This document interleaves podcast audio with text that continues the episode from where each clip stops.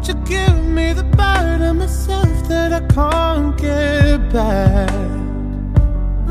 Will you show me the piece of my heart I've been missing? Cause I can't feel 我先来，我先来，我先来。 朋友们，努力工作的你这么多年，工资涨了吗？真的很过分。很高危啊，很高危。但是我们人人家都哭了，你还在这儿在这儿嘲笑人家？不是不是，咱我我我又不是人了，我又不是人，不是我们一直都是借题发挥啊，我们不批判这个个体，我们主要说的就是这个现象。我觉得这个现象也是很一下，高老师这个现象这个事儿打的哪、打的我的哪块儿，这个我的领域，打在你的这个就是说这个我的专业。最爱的那那个点儿上了。对我最爱的点儿什么呀？消费，朋友们，你看看，咱们只要抱中这个点儿，只要这个社会还在，只要这个机制还在运转，咱们就永远有话题说说吧。咱们当然了哈，现在没有人不知道吧？李佳琦，没有人不知道吧？李佳琦的这个这个事情，当然这只是一个事情。我们今天不是针对于这个个人哈。那个高老师，嗯你有什么有什么想要危险的话，先在前面说。先 先把我打那弄倒是吧？先把你推出来。呃，是这样子的，因为这个事儿发生的当天呢，我正在进行我的这个度假。哎，当然我去这地方也不是说什么高级的地儿，人家一般提到度假都去什么马尔代夫啊，对吧？嗯你你再不济去个三亚呀、嗯，我呢，咱咱这就是说剑走偏锋去了什么大洛阳，啊，洛阳好，洛阳好，洛阳好呀。洛阳也挺好，因为我这次不是刚老老早几个月前就订那演唱会的票嘛，然后顺便我就你去那洛阳是不是就有那个什么那没腿儿那女的在天上飞的那个，就是那女的老倒不了，那些个那那不是啊，那是在西安。啊，那那大唐不夜城人家不倒翁，什么没腿儿的女的在天上飞，你还把我给问懵了。哦，在你老家呀，在你老家哦，在我老家你，继续但我老家现在太火，我回不去了，你知道吧？就哎呦哦哎呦，啊哎呦，然后我我这去洛阳，然后当天我我就是我等于说，因为我跟我一起出去的朋友赵妈，咱嗯之前也在阿那亚那期提到过嘛，嗯他就是呃一个这个及时行乐派的这样的一个朋友，然后我们住跟她出去，我们从来吃的住的也都比较不错啊，嗯尤其是住的，所以那天我们住在那个酒店呢，你就能明显感觉到就是。呃，大家肯定是花钱想要有一个这个好的体验嗯，啊。然后那天我住在那里头呢，还发生了这样一个小插曲，什么就是，哎呦，就就咱咱这赵妈，就是又又又是说有一些生气，跟这个，不是赵妈好了吗？赵妈不是这个暴脾气的毛病不是好了吗？哎呀，又这有点反反复嘛，人嘛难免。那你说我这跟人闹掰还还和好呢？你又又上升了，又上升了。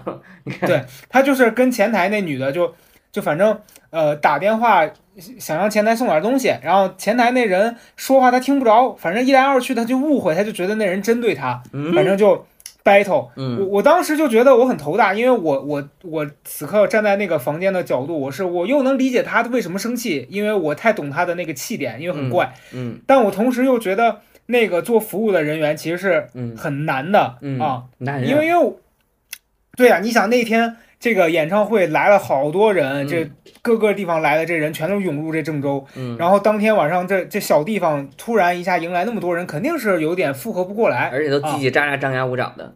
是的，然后那天我就我就在劝他，我说你别就是在这个点儿上跟人家起这个冲突，对吧？？对，你现在花的这个钱，决定了你在这儿不会受到不好的这个服务。嗯但是如果今天你比如说你养成这个习惯，你觉得你在哪儿你都要嗯仗着你是消费者，嗯你可以嗯高人家一头，对吧？嗯，下次你碰见那不要命的，人家就敢在你饭里下毒。哎当然，这是一个这这 这是一个威慑，咱就是希望他冷静下来，听听用词是有一些激烈。嘎成现在也学会这一套了，动不动就给你饭里下毒，你可真是过分。，对哎，所以我每次跟你出去吃饭都犯困，难道是行？哎，你猜对了。对，这就是一个心理健健康的咨询师给你的饭里下了毒，哎给你的哎小小米稀饭里面下毒了。谢谢老师，惠德老师，谢谢。就是在这样的一个情况下，我嗯回来嗯，看到了这个李佳琦的这个事情，也有。然后当下我的感受就我觉得说，哎呦，就是你这一个头部大网红，你嗯还不知道大家现在对这些就是嗯。所谓的公众人物的要求其实是很高的，嗯，然后你还嗯能犯这样子的错误，我我觉得这个人要么就是说笨，但我觉得他不笨，要么就是干嘛？挣够了，来说出来，挣够了，不怕了。不是，我觉得我觉得是疯了啊，你这个更，你这更严重，你这更严重我。觉得疯了。是吗？我觉得好像我我我其实非常理解你的意思，就是到底怎么了？但是我觉得嗯咱们今天这个、这一期节目能够从怎么了、为什么、难道是这样的一些问题入手，我觉得对，就会打开一些局面。我觉得很，我觉得特别好。高老师现在逐渐有了咱们这个敏锐度了，就是说他怎么了？对他，所以我觉得这个里边就牵扯出很多问题。你比如说，高老师认为这个人疯了，这是你的最终答案吗？我我不知道啊。这对但是我会觉得就是说。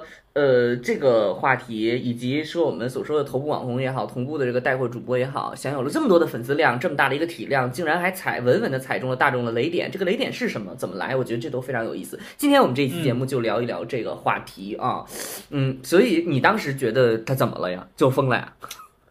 我我因为我其实第一时间我看到网上大家的评论是觉得说他有点干够了，就是你刚讲的那个嘛，我我就说嗯对，就觉得说他可能就是觉得这事儿嗯想找个机会让自己借机就说辞职了，清退了，你知道吧嗯这就像当年我干那事儿一样，我干嘛？我在公司跟这领导吵架，哦，然后大领导过来劝架，我还然后跟我说让我跟他道歉，我就是到了那个道歉的环节上，我说我不可能跟他道歉，哎呦 就是这种行为。所以你当时能敢跟领导吵的原因，前期是因为也是有了个基础了，对吧？有有这个底气了，我不干了。前期前期就是被一些小的矛盾长期长年累月的这样累积下来的。嗯刚开始你还觉得这工作嗯我还得干，那对嗯不干有这还得吃饭嘛，对吧？嗯你得嗯你得活下去。嗯，后来有一天就觉得别活了不干了，老老子饭不吃了，就这种感觉哎。有意思啊。这次你看那个咱们这位呃主播也是这么说的嘛，咱们就是说说这个我其实并不是为了挣钱，我是嗯陪你们才在这儿那什么。我觉得这就很有意思啊，我觉得这个很有意思。我我认为不是虚伪，我我其实我先说我的观点啊，朋友们，我的观点嗯其实大家也听出来了，非常的 peace，非常的平和。虽然我这个人一贯的贱言贱语，但是我我我自己会觉得，就是这里边很出现了一些可能当局者迷的一些情况，就是我嗯我觉得可能对于他来讲，他说的说我不是为了挣这个钱了，我是为了陪你们，我觉得是真心话，因为如果他这个时候还像。之前看到你们知道我有多努力吗？我其实很穷的，那我真的不相信。但是他很 很坦诚的说，我我不缺钱了，我就是说陪你们的。我觉得这起码前半句是真的，那后半句嗯咱们就不知道了。所以我觉得确实肯定是工作来讲，来来了，朋友们，工作跟你的关系，当你已经不为了钱工作的时候，那你这工作，那这个皮就肯定松得很了。那你原来你你想你想你当时这个视频对吧？当时这个视频里面最紧张的人不是他，而是旁边那个助理。而是那个领工资的人，他还领着工资呢，他知道什么能说，什么都不能说。当时那眼珠都快掉出来了。对我觉得这种东西就是身份的转换，自然就会影响到一个人的心境。就是他已经不是我靠这个这个来赚钱了，我当然我就觉得我可以对你们进行一些榨汁了啊，所以这一次我觉得反应是会如此之强大，这也是现在我们大多数看到说很多说啊你已经不再是我们的主播了，你已经跟那个资本站在一起了，我觉得也有也有也有这个道理了，就是他的心境发生了一些变化，嗯，这是第一个我我的感受，哎，你刚讲那个我特别同意，就是说为了钱这个，你发现没发现咱周围，比如说很多这些朋友每天抱怨说上班特别没劲，是的，说这个每天这个什么逼班上够了，然后你就说你为啥不走？他就说哎呀，那还不是为了赚钱吗？其实就是这个原因。哦，你早期一定是因为这个事儿，你在这个不愿意干的事儿上苦苦支撑的是的，啊。然后我觉得你像李佳琦嘛，我觉得他可能是早期你说他干这个工作，他是多喜欢做这个销售嘛，也未必，嗯只是他可能更适合在这个事情上是的，做做这个事儿赚钱。对然后同时赶上了一个合适的时间，也是是大家所说这个风口，然后一下飞起来了嘛，对吧？你说你说的，我觉得特别理解，就是你有多喜欢吗？你有多那什么吗？因为大家也知道我，我平常也会做一些带货啊什么之类的，所以我也是个嗯主播嘛，我的我的我的一部分工作，我特别理解他说的那个话，就是说啊，你别在这儿给我抱怨了什么之类的，我可以很负责任的分享一下我的观点啊，我我跟你说，嗯这个是积压已久的，这句话是积压已久的，绝对不是一次一次说出来的。因为你比如说平常你每天看那个公屏啊，或者滚动着评论的时候，呃，会有一些这个用户他很计较这个福利，很计较这个块八毛的所谓的小钱。但是我们说人群就是这样划分的，可能。尤其对于这个平台来讲，各种人群都有。咱们说实话，九十九、七十九块钱的这个眉笔，我真的觉得它不便宜，我是觉得不便宜。你想，宁静静姐三块钱一根儿，用了好几年了。你看，我刚发那个视频发群里，我说你看宁静就用三块钱的一根儿的眉笔，咱们用七毛、七毛、九毛九的这个这护手霜也也不怎么样。反正反正，我觉得这东西肯定你要从人群上来讲，人家肯定会有人觉得贵。但是作为以这个呃镜头前的或者主播也好，能说出哎呀你们在这儿特别鸡毛啊什么之类的，他确实是一个压抑已久的一个一个心得啊。我觉得是是是是哎这么回事儿。我啊同意，因为是这样子的，就是咱们也有一些朋友不是都在做现在这个，比如说抖音啊什么的带货，对他们上次我们有一个这个聚餐，大家在席间聊的最多的一件事儿，就是说嗯你在直播的时候，你看到最无语的评论是什么嗯啊？就我发现这已经是做这个行业的人很难避开的一件事儿，因为你就像你开店，你嗯。每天也会接到很多这种奇怪的顾客，嗯。那这个上网这网购电商可能更容易，因为打字成本更低，对吧？你都不用去逛，对，你肯定就是随便乱问，嗯然后每天接到各种什么奇怪的，比如说什么啊，你发个福福福利吧，你你弄个红包，就这嗯。这种都是。最基本的，对。甚至有一些你你比如说你卖一些什么功能性的产品，那嗯什么保健品啊，嗯。对吧？底下最多的就是问什么孕妈妈能不能吃啦，对。这些的。你你作为主播，你可能头两天你回答这个，你还觉得说我是一个帮别人解决问题，但你时间长了，你肯定会有一点点倦怠和厌烦，对，你然后就觉得你没脑子吗？你他妈怀孕你你吃这个，你一定会有这种情绪在。有会有，但是我跟你讲，嗯就是说这个过程是怎么调节的呢？到后来嗯我就非常清晰的一点，就是说你问什么样的问题，其实是标定着什么样的人群的。这也是我觉得这次事件当中非常有意思的一点，因为我们自己是做这个，因为你像老高说的，我们身边都有做电商的朋友，以及做主播的朋友。我我可以跟大家讲，就是说在主播直播里里边啊，呃，什么样的问题能够体现你是一个什么样的人群，这是非常精准的。上来就问，上来就问这个内容的，就是你这个产品本身的，那么证明它的价格是没有问题的，你直接给他介绍产品就可以了。如果他上来嗯如果讲问的是价格，证明他现在了解产品的情况下呢，他对比的是。呃，价价格，然后你现在要了解到，他现在是等于是拿你这个东西在跟别人比，那你要打差异化。如果他纠纠结的是你的赠品什么这个六块七毛，他可能并不是你的受众，他上来就说好贵啊什么之类，他可能并不是你的受众。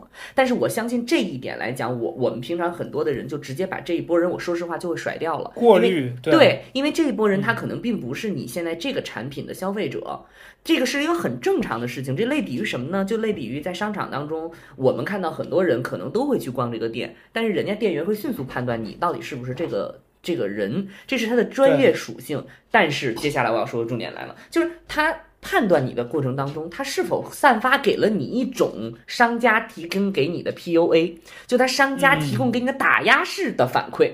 你比如说非打压式的反馈，就会说啊，这个价格呢一直都是这样，我们可以去了解，或者是平价的，你也可以去了解一下别的，或者说这样的价格我还能再多给你什么，这些都是常规操作。但是所谓打压式的就是这东西就这样，老子就这个价格，你爱买不买，你买不起是你穷，这个东西就是就是一个我们说这次的。这个点，但我觉得有意思的点在于，对于如此有经验的一个主播来说，我自己认为只有一种可能，就是他对于他的人群已经不太重视，或者我我我可能这个话大家可能会觉得有一点抨击，但我是觉得可能已经不太 care 这一两个人一两句话了，因为他认为这个人群已经不再是我服务的人群，我上至几百几千我都卖过，我下至这个你你甩掉就甩掉了，但是恰恰是这个点可能是引起了。大多数人的一个反感，就是作为消费者来说，啊我今天看到一个讨论是讲他的那个状态的，就是说他在说这句话的当下，厌气的状态。对，，就是所谓的就是大家说的那个职业倦怠嘛，嗯。就是当你干这个事情干到一定程度之后，嗯。你会想停下来，但你停不下来，你就会因此而产生很多的情绪，然后这个情绪会导致你的行为变形。嗯，然后我针对你刚才说的，我有一点点稍微不同意。我觉得他倒不是不在乎，就是他当下在讲那个，就是跟别人发脾气，有一种那种啊，那行你爱买不买，对吧？反正就这样，你买不起是你的问题，就有点这种感觉。嗯，我觉得这个状态特别像什么，就像那种情侣之间吵架，嗯你懂不懂？我懂，就是就那个状态是你不懂就就说不懂，就我我我的感受啊，我觉得很像那种情侣之间吵架，就是当一方跟另外一方他觉得我不想跟你解释，就是那种啊嗯。你说啥都行吧，随便，你要觉得那样就行，就这种感觉。哦。但是你说那种状态之下，他是真的觉得说对方怎么样了吗？他其实有点在跟自己较劲，哦就是他觉得说，我为啥要在这个事儿上要你处理这样浪费这么多的时间，对他有点这种，然后然后那又是一个直播的这样的一个形式，你可能私底下吵架，嗯。大家对这种行为很常见，那也是发生在两个人之间。嗯，可是当你把一个群体，而而且你又是这个以这个直播的形式在面对一大群这些网友，嗯。然后你用那个状态，你这个就会被放大，而且嗯。那个情绪是会被叠加的。对。所以我觉得本身可能他就我觉得他个人的问题其实是需要最需要去优先解决的，嗯。可是他没解决这个问题，他又在一件事情上叠加了对自己现状的不满，以及他对当下那个人的那嗯。个就是情绪，还有你刚刚讲的，就我觉得他你你前面讲那个我很同意，就是说职业倦怠，他对很多人已经长年累月累积了很多的情绪了，就是我觉得是多种因素在那一瞬爆发了。嗯对，我觉得这个哦心态很难调节。我说实话，嗯我我说实话，朋友们，这这心态很难调节。你已经嗯是一个身家过亿的，然后你我不知道他何止过亿啊？哦应该几十亿了吧挣一百多个亿，我我的妈呀，那已经嗯是一个，那你就想想嘛，对吧？马马斯克，马斯克在那儿直播，早就我的 fuck，你就拿你爱买不买，老子坐火箭呢，对吧？对啊他肯定是这个心态了。哇，好几百亿，哎呦，那我要嘴脸要扭曲一下了，这已经突破我的心理防线了。对我看我看到我我看到人家一些博主分享他那个就是网网上的数据吧，嗯具体的是多少我可以查一下。嗯，就是这两天网上有这个，反正是个数字很很吓人了。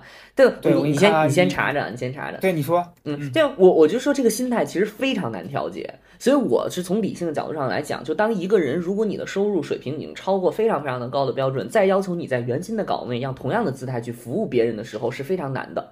就是你要对这个人的个人的理解，对人的素素养的这个把控，包括他情绪的管理，都是方方面面。我觉得这个是非常难的一件事儿。所以我觉得这个事情上让我最大的一个感触就是，简单来讲，你挣什么钱，你你是什么样的级别，你就去干什么事儿。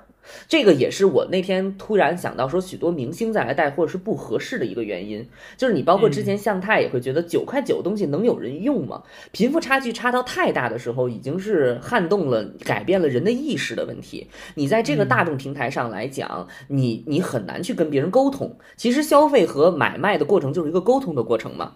我们现在我就觉得很有意思，就是说财富的积累或者对于一个人的改变，可以让一个最开始很很普通的贵哥，他形成很难去跟人沟通的状况，就是这个财富对于人的改变是实实在在出现的。所以在这个里边，我最警惕的或者我最在乎的就是说，我们在随着年龄的增长、阅阅历的增长、收入的提升的时候，你怎么还保持着一个原先的那个平稳的心态？保持着你原来那个不变形的，或者或者换一个思路，你还要不要服务于这群人？这就是一个问题。其实，在很多很多人当中都会遇到这个问题，说我今天就不想服务这些人了，我已经我觉得我有钱了，我有地位了，我不想再服务这个人了。那我觉得对于你来说，对于大家来说，你都应该做出一个选择，就是你还要不要站在公众面前去服务别人？我们看很多很多的人都是做这个选择呀，就是他不再带货了，他不再露出了，他不再去叫卖了，没问题。你的社会身份的选择是由你做决定的，但我不知道具体是什么原因，他还卡在这个位置上，查出来了吗？高老对师？，哦，查出来了，因为你在说我就没法打断。哦人，家说根据二零二一年的数据啊，这已哦经是两年前的数据了，哎呦它的年度收入高达一百八十五点五三亿。这期节目不录了，朋友们，我心态已经崩了。多少？人家说一百多亿年一百八十五点五三，，Oh my god！然后他这个算下来，平均每天的收入是五百零八万。Oh my god！我天哪五百零八万一天的日收入是吧？所以，所以朋友们，你代入一下，你完全理解他为什么说七十九块钱不贵，而且你天天在这我这儿叨叨叨叨叨，我觉得很烦的，是完全 reasonable 的。我们先抛人弃家他因为确实对于他来说，那就不是钱，那甚至是简直有点就是说，那七十九还叫个钱吗？对，所以他会，所以完全理解，我完全理解。好，其他的不不都说了，那我们就转过来，我就转过来想，就是说到底是什么东西影响了一个人他做这个判断，或者大众期待他有什么判断？我觉得这也是嗯这件事情当中非常有意思的地方，就是嗯我称之为互联网暴发户。我对不起，我这个用嗯词就是这么尖锐啊，朋友们，我你们知道我之前的，我不知道这期播客到底有多少人能听到，但是你听一听我之前措辞有多尖锐，你就知道我现在收敛了。对，好，我 OK，我我消解一下这个问题，就是我为什么说它是一个叫互联网发布的点呢？其实我是很客观的在思考这个问题。所谓的什么是爆发，它一定是爆发。你想你在很短的时间内财富如此大量积累，它这不是爆发，什么是爆发？马斯克见了都得跪下来说叫声爹。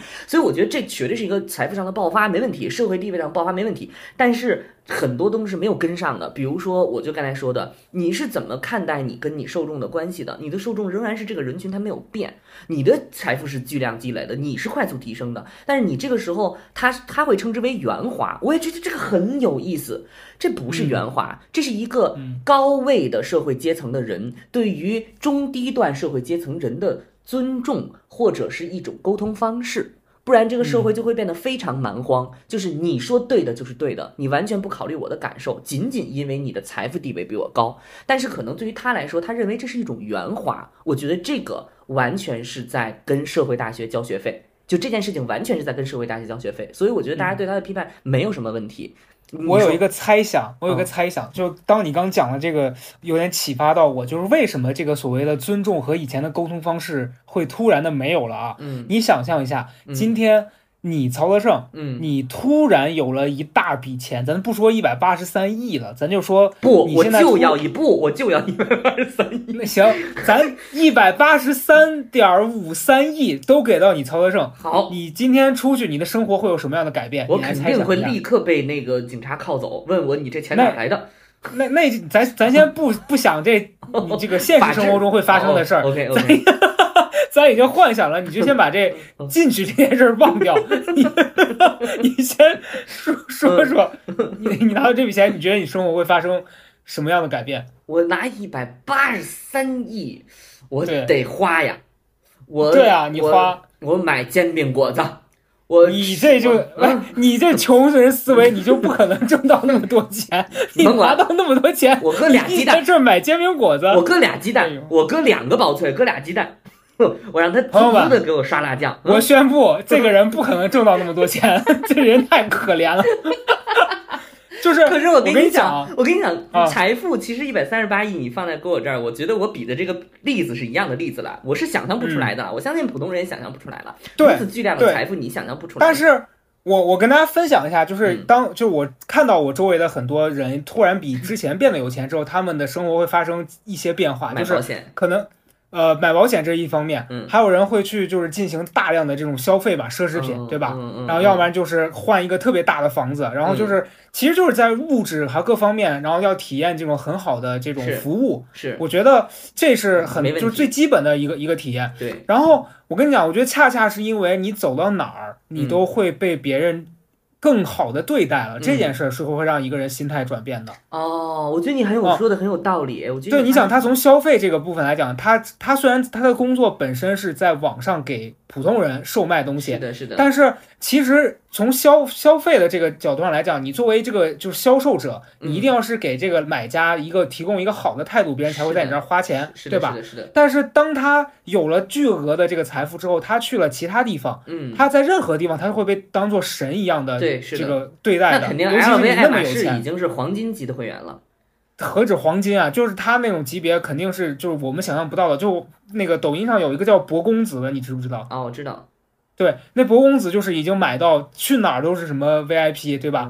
全去什么爱马仕，全球就一件的衣服。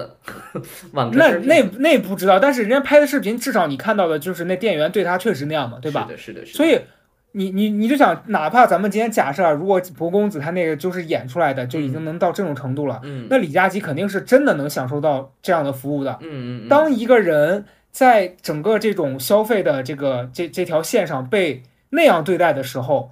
他是很难再抽身来说，我要回到我的岗位的时候，用那个态度服务你们。你说太对了。尤其你还要让为了一个七十九块钱的东西跟我在这儿说贵的时候，大哥，你知不知道我一天花多少钱？他一定是有点。代入分身乏术的，对，所以你就像为什么所谓的就是说叫什么这个可能不恰切的比喻哈，就是说金钱让英雄失去了光泽哈。你比如说在这个岗位上，他本来是个劳模，他兢兢业业在那儿卖卖车票呢啊，过两天突然给他发了一笔这个，这也是为什么哈？你比如发了一笔这劳模费，好家伙，这劳模费一千多万。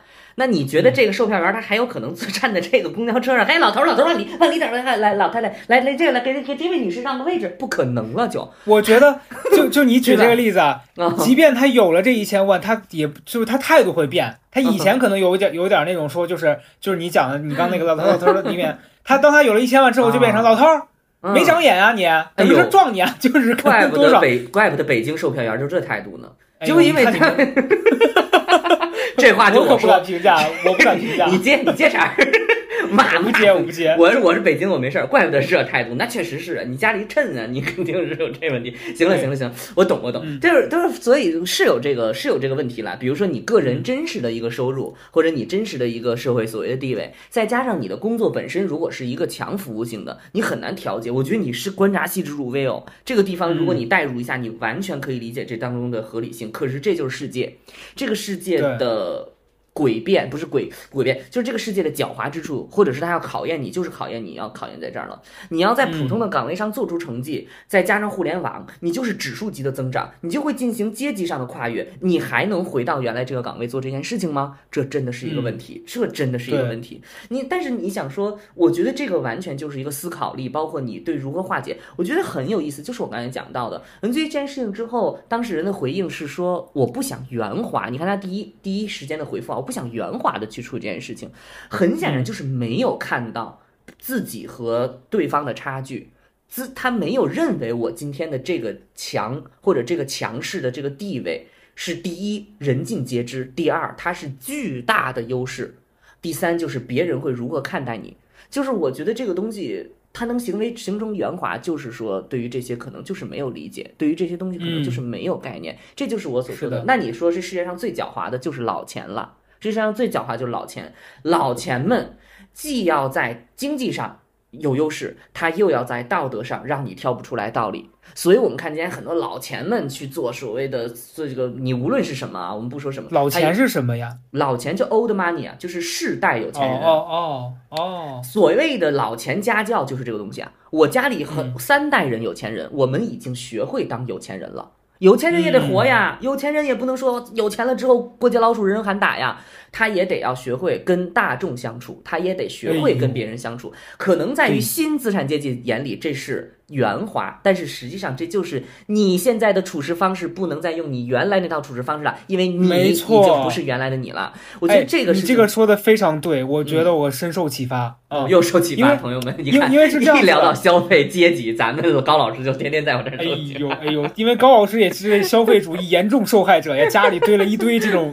垃圾，是是这样子的。我这趟出去玩儿，我在路上看了一本书，嗯呃没看完，看了大概一一多一多半儿。嗯这个书叫《最优人生解》，嗯它讲的就是它整本书讲了一个概念，就是说其实人应该把钱花在丰富人生体验上，嗯，因为到了人生最后，你留再多的钱你也带不走。嗯然后那个钱随着你的年龄增长，你的那个体验的那个愉悦度也会开始降级。嗯。但你当你老了之后，你回忆你人生那个美好回忆，嗯。那个回忆的复利，所谓的复利嘛，就是它会让你越想越觉得快乐，因为你年轻时候做一件事儿和你六十岁的时候做，体验肯定是不一样的。嗯。然后中间他举了一些例子，就是说为什么说周围很多人拼命的赚钱，他认识很多那种就是可能最开始创业，然后定了一个目标，说我赚到两千万嗯。我就停下来，哦，看到了，看到了，但是这些人往往都停不下来。嗯。就是你有了第一个两千万之后，你会突然觉得说，哎，这个数字就是我已经被这个数字吸进去了，我要嗯有更多的财富。是。然后逐渐，当你那个财富越长越高，变成一个亿或更多的时候，你就对这个钱没有概念了，对。而你也已经成为了赚钱的这样的一个机器了，就是你会失去你最开始赚钱的那一个那个，就是你你的动力变成了我停不下来，我我除了做这个，我不知道我还能做什么。对，所以你嗯哎，你刚才说的这特别好，所以你看到有些企业家、有些首富、有些富豪，他的个人嗯追求他是跟社会结合在一起的。他做的这件嗯事情，并不是在为他自己一个人谋私利。我就不举例子了哈，无论是搭建什么平台，或者是优化某种服务，亦或是搭建某个新的产业，他实际上是对社会在做贡献的。因为我之前跟嗯老高说，你说有人有钱应该怎么办？老高说他就应该是去捐捐庙去，也是也是 我没说捐庙，啊，有点糟糕。我说的是做慈善，你别在这儿诬陷我，差不多差不多妙啊你。差不多，差不多。我觉得世界上最大的慈善就是做做实体实业了，就是你你创造更多的这个岗位，然后带动啥。咱们就不说了，咱们那都是人家大老板，是的是。但是我要说的就是说，不同的有钱人，所谓我们看的所谓有钱人，或者他是不是一个企业家，我其实我个人我自己更关注就是这，你干的这件事情，现在更多的是在为你自己挣钱，还是在服务大众？这是两个概念。所以你看，其实这件事情呢非常有意思，朋友们。当事人发发现事件之后，他就会说：“我不是为了自己挣钱。”好，他不属于前者。他又说：“嗯我其实是在陪你。”好，他想要把这件事情形容成我在服务大众，但问题就来了，你现在是在服务大众吗？你已经没有服务大众的心态了，而且你现在这个量级的财富，你绝对不是靠看卖七十九块钱每笔。我想这七十九块钱卖眉笔，不是今天在你的直播间，我在别的直播间可以买到更便宜一样的。你并没有嗯因为做了这件事情让我受到所谓的收益，也就是说你并没有回馈给我作为一个用户以及这个社会。我是说实话。因为这个价格现在电商大家都在做，所以如果说你真的觉得自己在回馈社会，你真的觉得自己在服务大众的时候，你也许可以做一些更多、更所谓我们说更有价值的意义、有意义的事情，对吧？这当然这个事情就是说很贱了，你站着说话不腰疼，你又没有这么多钱，你凭什么指责人家？但是问题现在不就是翻车了吗？现在不就出现这个问题了吗？所以我觉得这个这一系列其实全部的答案在社会上都有，但是我所说的互联网暴发户他没有这个概念，他没有这个意识，他不觉得说这是一个解法，我不觉得你们之前做的是正确的，我觉得这个东西是让我自己很警惕的，就是说我们在今天，我我任何人都有这个可能，你做视频的，做任何号的，你都有这个可能，你可能瞬间你就收获了财富，你可能瞬间你就变成啊众星捧月了，你这个时候你要调整的东西就是说你你首先你做的东西还是不是原来那个味道。那如果现在你不需要你做这个东西，你还能做出更有价值的事情吗？所以我现在完全特别理解为什么有些大老板就是干到一定程度他不干了。他去研究物理学了，张朝阳 也挺莫名其妙的。你知道张朝阳现在搞物理学我知道，我知道，而且还开课了。对对对，然后然后你就他他会有一个他自己的迭代升级，这个就是成长哦，我觉得好有意义这件事情，就是说嗯，你的成长如果跟不上你财富的积累。这就是我们所说的，最后你会被这个财富搞得焦头烂额，而且你还不知道是发生了什么事情。嗯，然后我这个是我自己的一个感受吧。嗯对，就是你你今天讲到这个事儿，我其实在这个当中，我因为这两这个事儿发生大概是前天吧，这两天这个事儿已经越越闹越大了嘛，你明显嗯感觉到道歉好像也并没有挽回什么。我今天还看到一个网友在建议说，觉得他这件事儿就是最能呃挽回自己这个。颜面以及让这个粉丝别再大量的剥离，你知道让他干啥吗？嗯，说让他搞一天这个赔本日，就是今天卖的全是全网最低，你赔钱卖的，然后你也别卖，你让你助播上去，就助播在那儿卖，你就站旁边鞠躬，就是说佳琪真心的向大家道歉啊，以后每一年的这一天就是佳琪的这个亏本日，反正你也说了嘛，你已经不用上班了，你也那么多钱，对吧？你也你也就是说花不管，你你就今天每年挑一天，你就往死里赔，对吧？？这然后剩下这三百六十多天你再赚。这个朋友的这个发言，完全就是人家死人自己去蹭吃蹭席吃的这个心态，但我觉得未尝不可。哎，我真、啊当时我在听这个的时候，啊！你这不扰不是我这乱市场吗？我真觉得他如果有这个行为啊，很啊可能大家从此也就接受了。啊就我觉得他有一点他不自洽，你知道吧？就是嗯你当下那一下你表达出了你可能真实的情绪，或者说呃，或者也不能说你真实的情绪，是你有一点点冲动了，嗯让你的这个情绪不稳定，给你引发了这些危机。嗯，那你事后，我觉得道歉这件事儿其实是不痛不痒的，嗯因为大家想要看到的是你对这件事儿做出的这个弥补的行为哦，啊。就跟那那再见爱人，你可能还没看，那里面有有一对儿这个，就是这男的当时结婚的时候，他这带来这伴伴郎婚闹人家那女方的这哎这这伴娘，嗯然后事后这女生就特别生气，说你应该让你的朋友跟我的朋友道歉。嗯然后那男的拖了几年都都都不那啥，后来一直说，哎，我知道我错了，我知道我错。那女的说，你知道个屁，你他妈就一直说 你错了。你的朋友都连道歉都没有，就是大家要看到的是你去做的实际的改变，你光说你错了这事儿没用，你知道吧？对 对，嗯哎呦，所以对我觉得你说说错道歉这个事儿啊，哈，你比如说老高刚才朋友们，老高刚才分享就是他观点说道歉没用，他觉得应该大降价。首先这肯定是扰乱市场啊！你想我说不是大降价，啊我说是大赔本儿。啊，这大赔本更糟了，更糟了。那雅诗兰黛二十一瓶儿，那个 雅诗兰黛二十一瓶儿，他就应该这样、啊说：这花西子之前七十九一一个，我说它不贵，我今天我我用实际行为嗯来给大家说，它确实不贵。现在在我直播间七毛九，七毛九，花西子 拿回去。单下吧。嗯拿回去，然后那个和面和面用，拿那花西子那 粉那那干粉和面啊，还乱套了，手绘手绘手绘面饼，乱了乱了套了。我跟你讲，他一这么一操作，直接就是就给抓进去了，扰乱市场。一夜之瞎说了。十分钟，十分钟，中国人囤了未来十年的花西子，花西子，花西子完了。然后对，但是我就我花西子最后代言人变成了加椰子，因为就是说到死都用不完。真有毒。你现在思路完全打开了，你看一聊打开了的，打开医疗了，活开了。一聊正事儿全来了。所以老高刚才比较关注的就是这个事后如何亡羊补牢的问题，我更关注的是这个羊是怎么亡的问题。我我对真的我，所以我当时总结一句话，我觉得就是说谦卑不只是一种素养，它可能是一种能力。就是你觉得这是一个素质，你觉得这是一种圆滑处置方式，不是？这就是一种能力，这就是我刚才所说的。当你的这个呃，你遇到跟你的阶层差的特别多的时候，你如何去跟他们沟通，这是一个能力的问题啊、这嗯这这，我觉得可能很多的这个一时间吧，这能力培养不起来。就像我刚才说，老钱那好几代人才能培养起来呢。所以没错，就所以，所以互联网这个时代仍然是很很有很多人，我们身边也有，我们就不举了。身边人突然的暴富，然后这个人你不知道是着了魔一样，天天的烧的浑身难受，然后最后让人骗了，诸如此类吧。反正这种人，他就是他的个人成长配不上他现在的财富的一个状况，这个这个这是他们的事儿。然后我嗯我我在这里边，我觉得学的很有意思，就是他有提到。关于工作这件事儿，我第一时间就，哎呦，我深深的被问住了。你，我甚至我当时深深被问住了。你这么努力工作，你的收入提升了吗？你没提升，所以你应该努力。哎呦，我当时被镇住了。我觉得这句话，他这句话确实也是他这一次得罪人最多的 行一个点，老高先分析分析为什么得罪。因为我觉得你把能不能挣钱放在努不努力，在当今这个哦环境下，就是有一些这个怎么讲？我觉得有点儿有点过时了高傲了，啊，高傲。太好，就是你把自己的成功建立在你是纯靠自己努力的，就是嗯很像多年前一个那个电影，就是那叫什么甲方乙方吧，啊，就里面那那女明星对吧？中间我记得有一段振聋发聩的台词，就说早年间她红，嗯人人就觉得是所有人的努力，到后来他就会觉得是他一个人的努力，嗯，而且他会觉得别人都是傻逼。啊是的，是的，这个我觉得我觉得这个是在很多很多所谓的成功人身上都会出现的问题。你说，你说，是的，对我说，我觉得他肯定也是有一点，就是你你你知道这件事儿，我觉得到发生的当天，很多人会去扒他以前的那个对比，就就是早期他自己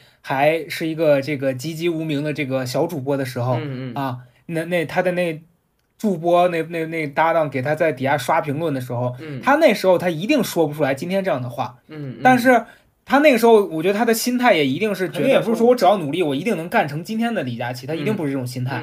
啊但今天当他成了这个人之后，他却把所有的因素好像归结成嗯。我、我努力才有了今天，所以你们也能像我一样。嗯，就这话，我不相信有任何一个成功人士敢觉得这种是可以复制的。是的，哎，嗯你记得吗？你记得我上次咱们一起在聊三十岁话题的时候，我问就是说那个老周，你觉得什么？这对他说的是幸运，然后我说很多这个年龄的人都在说幸运。其实结合这个话题，我想说的是，这个年龄阶段人，如果你觉得你现在的成功是幸运占有更大的比重的话，我真的觉得就是你还是一个健全的人，就是我哎，嗯我真的觉得我就是幸运，所以我、嗯我我我心态上有一个很大的转变，是我前几年，比如说有一些朋友会跟我讲说什么那个，就类似这种职业上的发展，然后问我一些，然然后包括咱们俩每次聊到这个职场的话题，有时候我不太敢嗯。那么笃定的像前几年我去劝人家说啊，你要嗯。改变啊，你要离职啊，是的，确实，我觉得别人没有像我这么幸运，我可能刚好每一个点儿踩在了我期待的位置上，我都还有一定的回馈。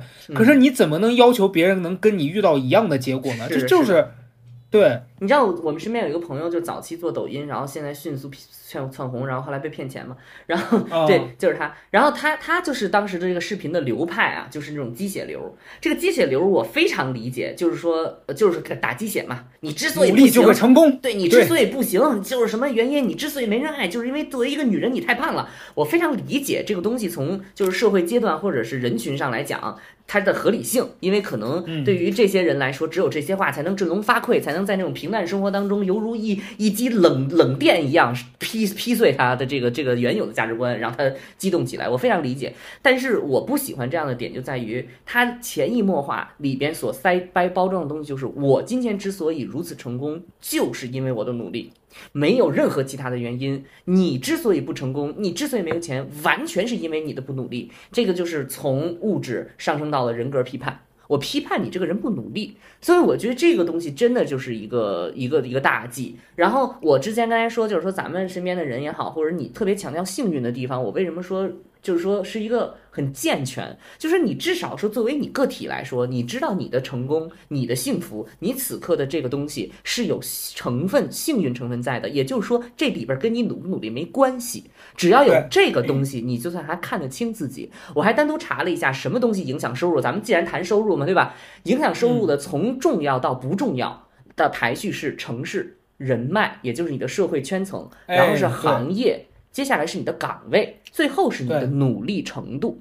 那我没错我已说了，前三个基本上是你无法选择的。就第一个城市，你出生在哪里，你在哪里去，你出生在哪里啊？你在哪里去工作，很对于很多人来说是很难去选择的。因为我们说一个人，如果今天我能够是随随便便，比如说我生在一个农村，或者我生在一个非常偏远的地方，我能说去北京就去北京吗？我能说去那个这个上海就去上海吗？我去这个城市，我已经不是四十年前我去了之后，我是大学生，我过去之后，我可以找份工，这个这个所谓的上班工作。我去我去了之后，我我还是做着低收入工作，我不可能去啊。这也是为什么今天很多的人不再往大城市走的原因。第一个城市你没有办法选择，第二一个人脉，你的社会圈层。因为我昨天完全在翻这个东西啊，影响一个人四十岁以后的收入，很大一部分原因是你的社会圈层，也就是你所能动用的社会资源有哪些。这个东西不是你努不努力能够去改变的，因当然可以。就比如说我原来是一个，我现在考大学，然后我一路考博，然后我一路做什么可以改变。但是对于大多数人来说，我们还是说，现在我们大多数人，因为你像。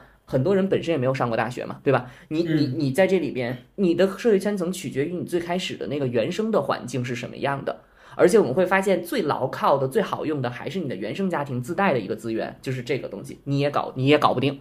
第三一个就是行业，那你学了什么东西，你做了什么行业，这个东西可能再有你一些主动性了。可是还是前提，你如果没有考上过大学，你哪有挑行业的资本呀？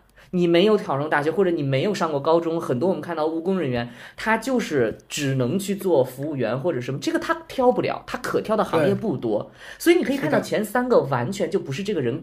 大多数情况下，他可以去决定的，而且这个基数一定是在现在咱们国家这个情况，百分之多少多人都还是从农村到城市，他没有办法做这个决定，所以只有最后你说强调这个人能力，你多努力你能改变你。我说实话，保洁阿姨再努力，她一天干十五个小时，给你家连那个地缝儿都给你都抠干净了，你会给她一个小时一千块钱吗？她不是跟努力跟努力没关系，所以我觉得她说出这个话的时候，就是说已经忽略了这一切，觉得自己的这个这个幸运是可以复制的。，我说再结合你刚才讲的那个，我有一个点想补充，就包括这个就是努力，还有就是这些话术啊，大家嗯一般为什么会被这些人刺激到？嗯是因为你在一个羡慕他的状态之下，是你被他的话术给打动了，或者是嗯你觉得你听信了他的话，你觉得我只要像他说的那样做，我也许能成为他。嗯可是你想象一下。如果今天你按照他的那个话复制了他的成功，那他干嘛去呢？这我就很想问。那干什么？传你想播秘密，传播秘，密。你说如果今天就咱们那朋友，嗯他用那一套 PUA 的说你女人对吧？读书的女人最美丽，咱都去读书，对吧？嗯，搞完咱那朋友是吧？杨惠德，就我们那朋友，他是一个卖这种什么减肥产品啊，就各种这种，嗯就是其实，在我们看来是很不健康的，就是很嗯缺德的一种嗯销售。嗯但是他为什么能成功呢？是因为那些他的消费者们嗯都觉得我听了他的话，嗯我去做这个事儿，嗯我就能变漂亮。哎那我漂亮了，我就能吸引到什么所谓的好的爱情对啊，我就能有好的事业。但我觉得嗯就你怎么可能相信他的那套话？就是他说这些话只是为了让你相信他的话，他的目的不是说让你变好，只是让你消费。对对，所以我觉得这个事情真的也是我们这个屡次说过的，很多的成功和幸福是不可复制的。你知道我高中是这个跟这个我不点名儿，现在这个大花儿有一个大花儿啊，就是这个影星啊，有一大花儿同校，她是我校校校学姐啊。当时我们数学老师就是在一节课上跟我们说，说你们不用躁动。那数学老师特别的优雅，特别优，永远都绝不发脾气。数学老师一个南方老师啊，你们不必躁动，你们这个时候躁动我非常理解啊。提到了那个谁，你们就记住一句话，他的成功是不可复制的。嗯，然后呢这老师通透。啊，非常通透。安就说：“你们不要想那些有的没的，你就想好你自己就好了。成功是不可复制的，不仅他的成功不可复制，人人的成功都不可复制。所有的成功者都是幸存者，天下的不幸各有各的不幸，成功大多数都是差不多。所以我觉得，就这个东西，如果你把自己的这个成功、你的幸福套在别人的身上，要求别人像你一样努力。”这个就是 PUA 啊，这个东西就是打击啊，真的真的，这就是 PUA，啊，这就是打击啊。这个就是一个一一个一个一个强者对于弱者的一真的是一个霸凌。我这所以我觉得这个东西为什么大家这么反感或者什么？我觉得这个东西也标志着今天在互联网也好，或者在这个受众上也好，大家有了一个警惕。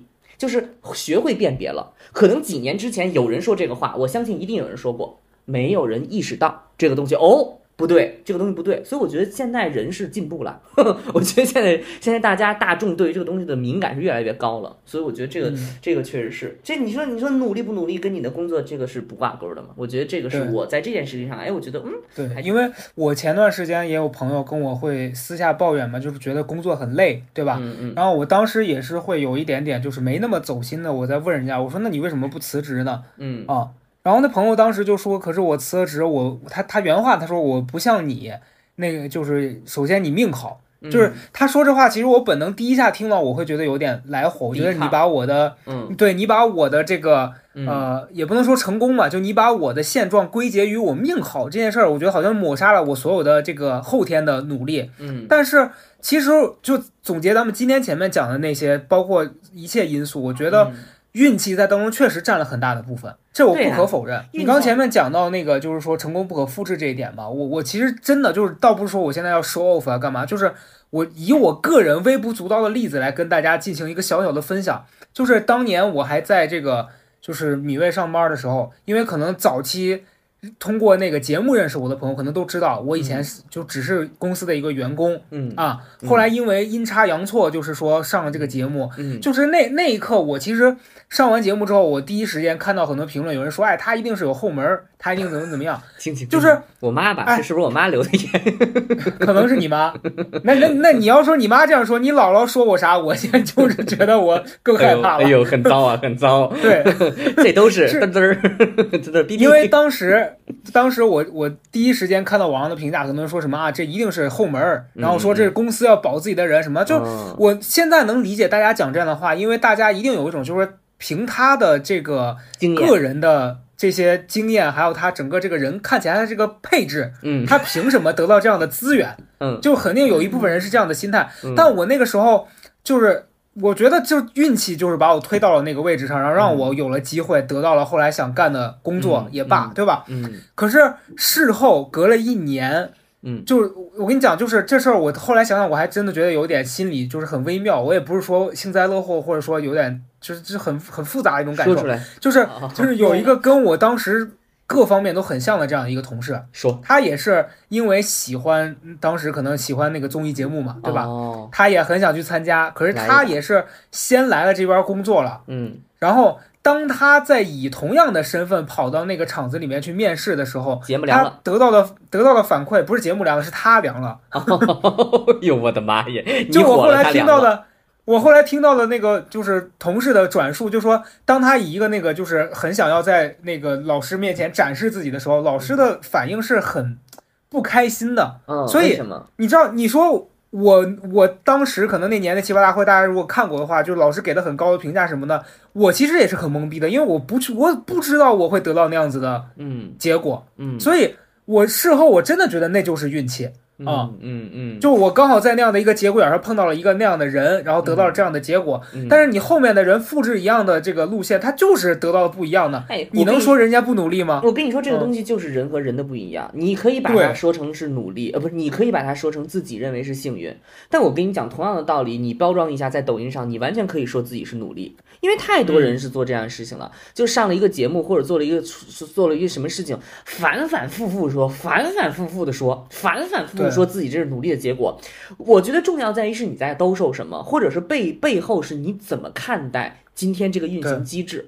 就是你比如说老高刚才说的哦，你觉得是幸运，但是我你这个努力里边也有，对吧？你肯定也有，你当时不报，你不去弄，不去挑战自己，不对，咱们就不说了，这肯定也有。但是我觉得就是说，人你在什么情况下你强调什么，体现了你到底是如何看待。自己和别人的这个关系的，就是如果你反复的强调自己，我就是努力，我才有今天，我嗯，那你其实就是在强调所有人都不如你，所有人都没有你好，而且你现在完全值得，你不需要感谢任何人，所以你的那种轻蔑，你的那种傲慢，就藏是藏不住的。这东西藏是藏不住的，所以我觉得这个东西就是这样。所以我觉得这个事情可能虽然是短短的一个一个小瞬间吧，但我觉得让我自己想到的东西很多。我因为大多数人其实是在批判这个人啊什么之类的，但我我真的不是，我不我不太 care 这个人最具体本身，但但我说实话，我是祝好了，我当然是祝愿其好了，因为这个成长的过程是每个人都有，当然日日日日入五百零八万的也不需要我说这个话，但我的意思 就是说，我自己是希望这个事儿对我自己有所警惕的。我上次对把这事儿按到，我发现我经常操着这种亿万富翁的心啊，担心自己有这个嗯飘了的一天。结果让自己幻想有亿万富翁这个身份之后，买煎饼果子事是买煎饼果子，真加是两个鸡蛋，我再强调一遍，两。哎呦，加两个鸡蛋，我到时候我也说，你给我两个煎饼果子啊！您加你甚至哎，啊，你嗯甚至志向短浅到你都不好不好意思说要开个煎饼果子摊儿。你说你，哎呦，我真是愁死了我。我去了，我就咬着牙说吃煎饼果子。人说几个煎饼果子啊？要一个。我说两个，两个啊。加你现在问我，你你现在问我，那个我有了这钱怎么办啊？你我来给你个答案。高嘉诚如果要有了这一百零八一百八十三点五三亿，怎么办呢？我第一件事儿，我去这天津把那把那跳海那桥买下买下来，啊 干嘛？把那帮把那帮那个 何愁干？就是那老大爷全都就是说换成那年轻的嗯。那那那那健壮那男的，然后在底下就是满足所有的这些女性朋友们这个 就是嗯。想要看这些就是赏心悦目的这需求，然后我再给这些人带货。那你那你这那你这个跟那椰树椰汁儿有什么区别呀？人家椰树哎呦哎呦呦哟呦懂了吧？哎呦，谁有追求？椰树椰汁的我呀耶老板有追求，看见没有？哎这就是自己不光挣钱，这就是什么？嗯，什么考一下今天的听众，这这是前咱前面讲到这个知识点了，这是这就是什么老钱呀、老钱的问题呀、哎呦我的呀耶！老钱，老钱不仅会挣钱，而且还会擦边儿。好，好啊！我们我们建议李佳琦赶紧擦边儿，赶紧立马对哎咱我们现在给李佳琦两个方案。透了吧？方案 A 就是我前面说的这个赔钱赔钱日，对第吧？二，第二啊，第二天第二个就是擦边日，擦边。从今天开始嗯把椰树椰汁的那些人高价挖过来，在你直播间里面就在这擦。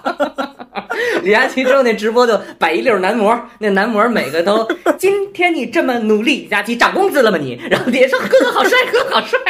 哎好好好，挣又要擦边儿又要挣钱，听着朋友们，你说他花那么多钱搞公关，不如听听咱们聊，行了吗？最后我再小小的就是分享一点我的一个心得吧，好吧？嗯啊，一个是我觉得今天为什么我们会花一期节目来聊这个呢？就这个事儿对于我们来说也是一个呃，虽然说这个亿万富翁离我们很远，但是其实我觉得。消费主义也好，还是说当你有了一点的这个钱之后，你要如何如何就是调整你的心态这件事儿，我觉得是可能我们更容易遇到的。其实每个人，其实每个人都是这样，因为我近些年来也发现，就身边的人逐渐成长，你跟原来刚大学毕业的时候，你现在也不一样了嘛。但你你怎么对对待人家服务行业的人，你怎么对待你生活当中的普通人，这就是一个摆在每一个人面前的问是题。你的价值有没有给别人带来好的体验？啊是是的，就当你有了那么多钱，可是你发现你有了钱之后，你那个钱已经让你麻木了。可是你要想想，你怎么利用这些东西让你快乐？那你去帮助别人，别人得到了好的东西，其实你会通过这个得到快乐。是就是我我不是说我们有多高尚，而是我觉得就是我的一个看法，我觉得钱这个东西它也是就是它是流动的，它跟嗯关系一样，就是你有入就得有出，嗯你不可能所有的钱都进到你这儿，那那你你死了你也带不走，对吧？嗯，所以我觉得一步到位，话是难听。但但理是这么个理。然后第二个是，我觉得就是对于这个所谓的职业倦怠，或者是你在生活当中任何一个领域，你觉得就没提不起劲儿啊，觉得自己现在看啥都不顺眼。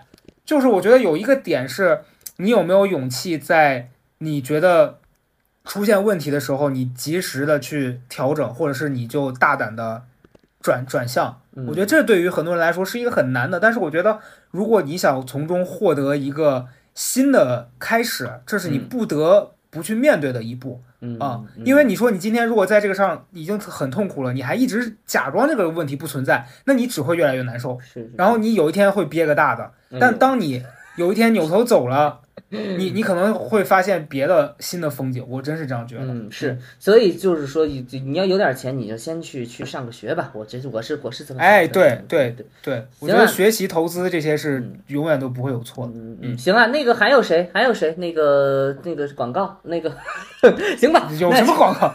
哦，行，啊，我们跟大家强调一下，就是我们这周六在北京的朋友们，哦我们就是呃前两天这个播客的公告也发了，我们有一个线下的活动，哎，就是这个呃我们一周年的有一个线下的播客录制，然后我们诚邀这个四十五位这个。呃，朋友来现场听我们录制，然后因为我们有场地啊各方面的这个小小的一个成本费用，我们定价是这个九十九块，然后当中会包含一杯你当天观看这个这个这个我们这个小小的这个分享的，就这个事儿，就这个事儿，老高也在那儿咬牙切齿跟我撕巴半天。咱们不是为挣人钱，我说不是为挣人钱，是，但是你今天晚上把这个钱给摊了。因为这咱得往里这曹老师啊！曹老师上来开这价，我当时真怕我被网暴，我怎么了？我是想给一大家给在北京买买一瓶嘛，改善生活是吧？对。后来在我的坚持下，咱们这个价格就调调调的比较对对，是，反正九十九块钱，大家愿意来就是，对对对，其实我们真的就不会通过这个挣快没票了吧就是个。呃，还剩九位，对，四十五，总共那个场地因为不大，我们有四十五个名额，现在只剩九个了。如果大家我额外还感给大家兴趣的话准备了一些小礼物。对我们，我们定制，其实可以直接说了，我们定制了一批这个我们这个高贵的这个冰冰箱箱，哎，送大家一个冰箱。那么到时候的话呢，放屁，冰箱跌了，啊你你你你这冰箱你这又得涨价，我可没这钱。我有额外给大家准备一些别的了，我们现在先不说哦。好的好的，好的哎，你好贱，你这样你让我到时候怎么办？哎，你不是准备了冰箱吗？你送你闭闭上你臭嘴，行吧？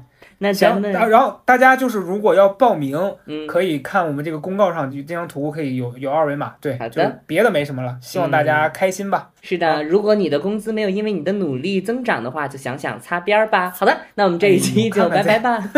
这人极其糟糕哎，呀。拜拜。